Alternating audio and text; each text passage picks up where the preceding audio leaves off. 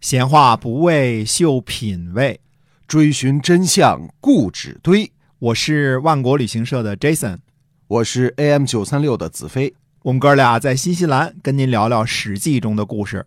各位听友，大家好，欢迎收听由新西兰万国旅行社的 Jason 为您讲的《史记》中的故事啊，跟您介绍一下我们的线上购物平台万国到家哈。嗯，是的，万国到家啊，那么给大家提供新西兰的海鲜、水果，还有牛羊肉。对。啊，嗯。大家特别是在夏季的时候啊，可以买新西兰产的樱桃。就是这个，就是十二月份、一月份这季节是吧？对。哎，新西兰的夏季。哎，新西兰的樱桃非常好吃，有名啊，新鲜的樱桃啊，然后叫车厘子啊。哎，对，车厘子 必须得要车厘子啊，嗯。呃，二十八到三十二啊嗯。毫米的，嗯、哎，腰围越大越贵啊对，这个是比较那什么的啊，个儿大。啊，瘦的不吃香啊。对，我们这今年最大的是三十二号，今年最大三十二，对，三十二 mm 啊，嗯直径啊。哎，好，那大家自己去微信当中检索“万国到家”就可以找到我们啊。嗯，然后感谢您的支持，呃记得要找那个直邮中国那个那个那栏哈一定要找直邮中国的。嗯嗯，好，那我们接着讲《史记》中的故事啊哎。上次呢，说到了韩信给刘邦出的计策呢，就是要去拿下关中。嗯如果以汉中当时的情形呢，刘邦是绝对难以成气候的。嗯，就算加上整个蜀郡，也未必有多大作为。对啊，秦昭襄王晚期啊，大约是公元前二百五十六年到公元前二百五十一年呢，呃，李冰父子呢主持修建了举世闻名的都江堰水利工程啊，嗯让成都平原变成了天府之国。那、大家记住这句话的说法是叫让成都平原变成了天府之国。呃，都江堰呢太伟大了，我们以后呢一定专门出一期节目啊对，呃，专门讲都江堰的故事。不过一个地方的发展呢是慢慢来的，嗯成都平原呢，可能是免除了旱涝自然灾害，成了适合耕种的天府之国。不过呢，呃，要是真的因为呃田地养人，反过来人来开垦更多的田地，那还是需要一定的时间的啊。嗯，嗯、因为人口的繁衍和聚居啊，需要相当长的一段时间。对嗯。那也就是说，刘邦并没有像他的后代刘备那样割据四川哈。对，因为刘邦那时候啊，四川还不是特别的富庶，人口呢也不是特别的多，经济呢也没有特别发达。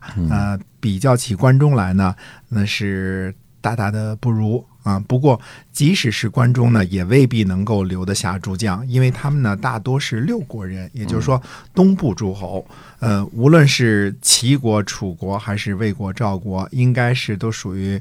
呃，比关中更加富庶的地区啊，至少不比关中差。嗯啊这些诸将呢，为了敬佩刘邦，呃，追星追到了汉中，这个呢有点冲动，啊，有点冲动啊。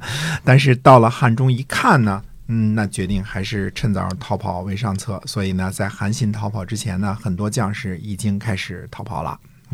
所以韩信为刘邦出的主意是去攻击关中是吧？嗯，确实是啊。不过呢，通往关中的主要道路呢，栈道已经被刘邦入蜀的时候呢烧掉了。嗯，这里呢就引出了我们今儿的主题，叫“明修栈道，暗度陈仓”啊。明修栈道，暗度陈仓呢，现在已经成为了一个成语了，对吧？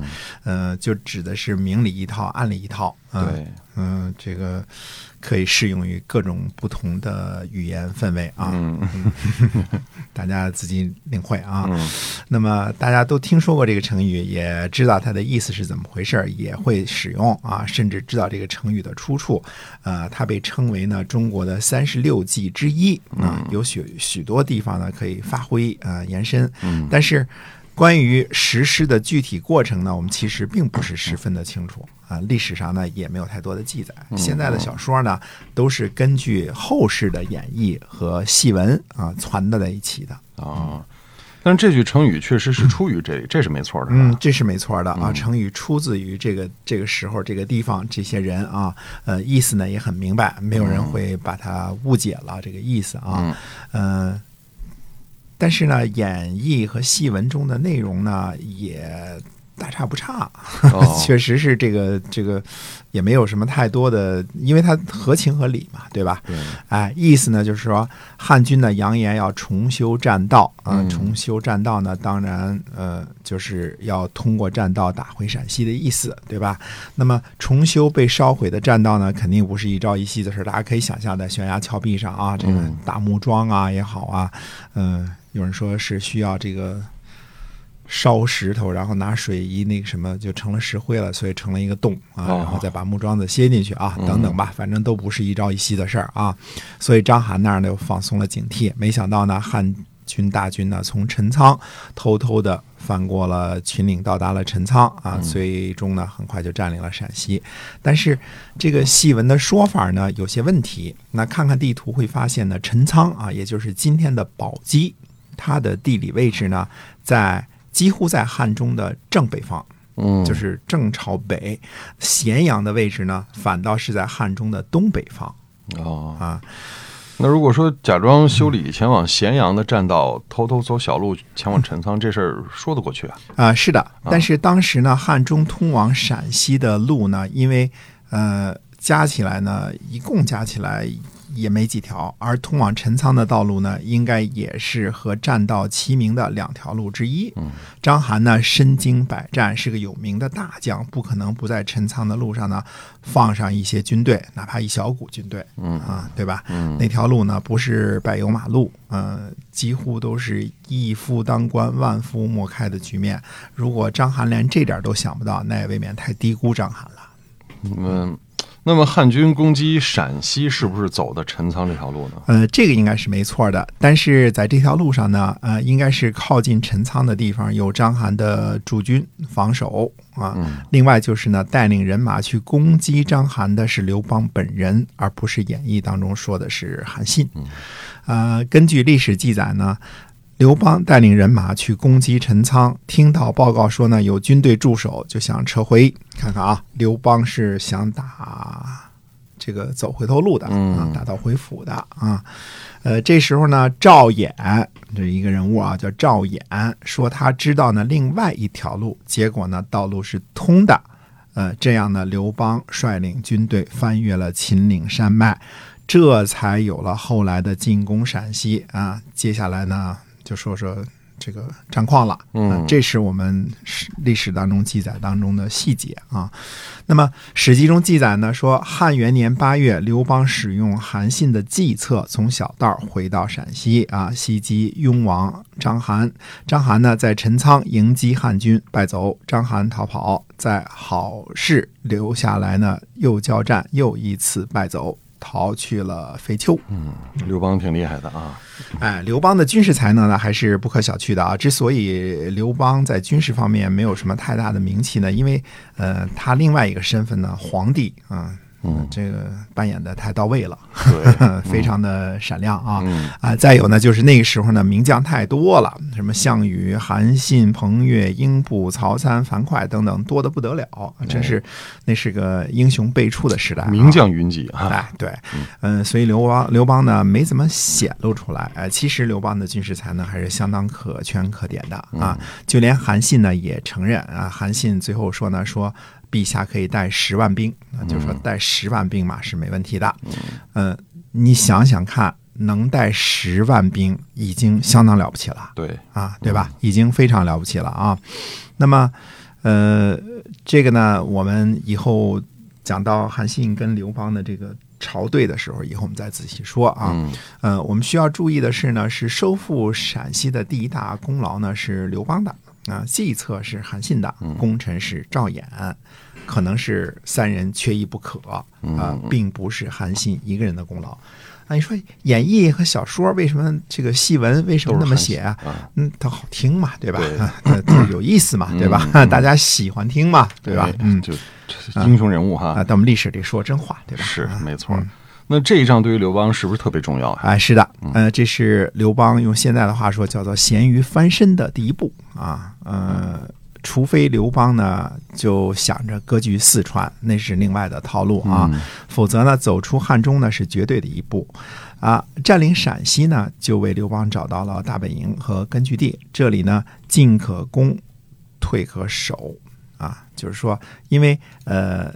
秦国的地形啊，就是关中的地形啊，太好了啊！有说有四大关口，而且呢地势较高，叫高屋建瓴啊。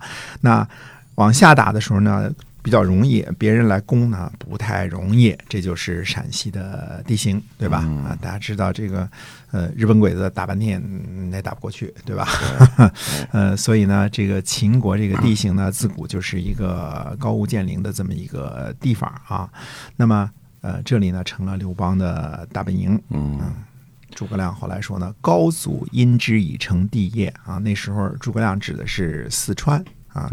实际上呢，汉高祖呢是靠着四川和陕西才成就帝业的啊，并不只是四川而已。嗯啊，同理呢，占有四川而没有能够占领陕西的蜀汉政权啊，就是刘备和。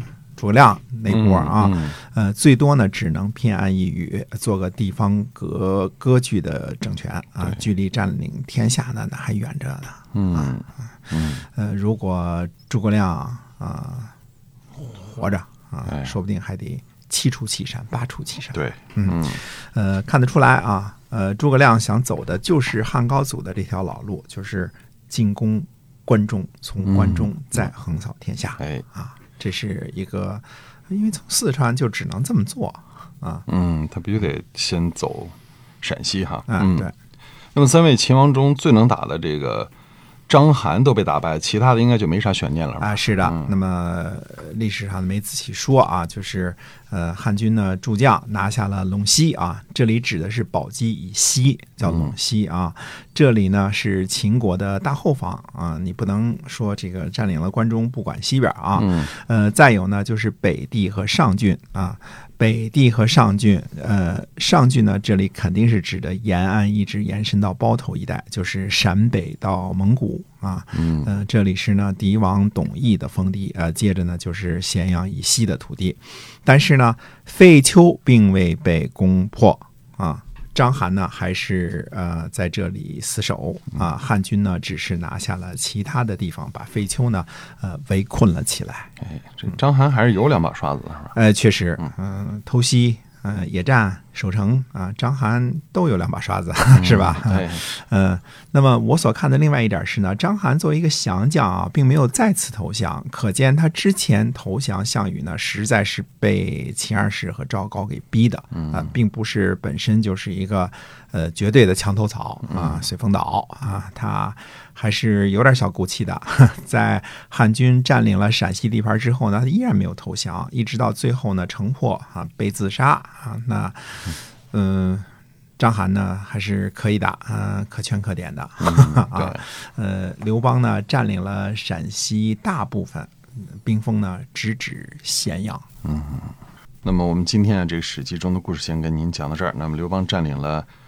占领了陕西大部，然后之后他要怎么做呢？欢迎您继续收听我们的节目，由新西兰万国旅行社的 Jason 为您讲的。好，我们下期节目再会，再会。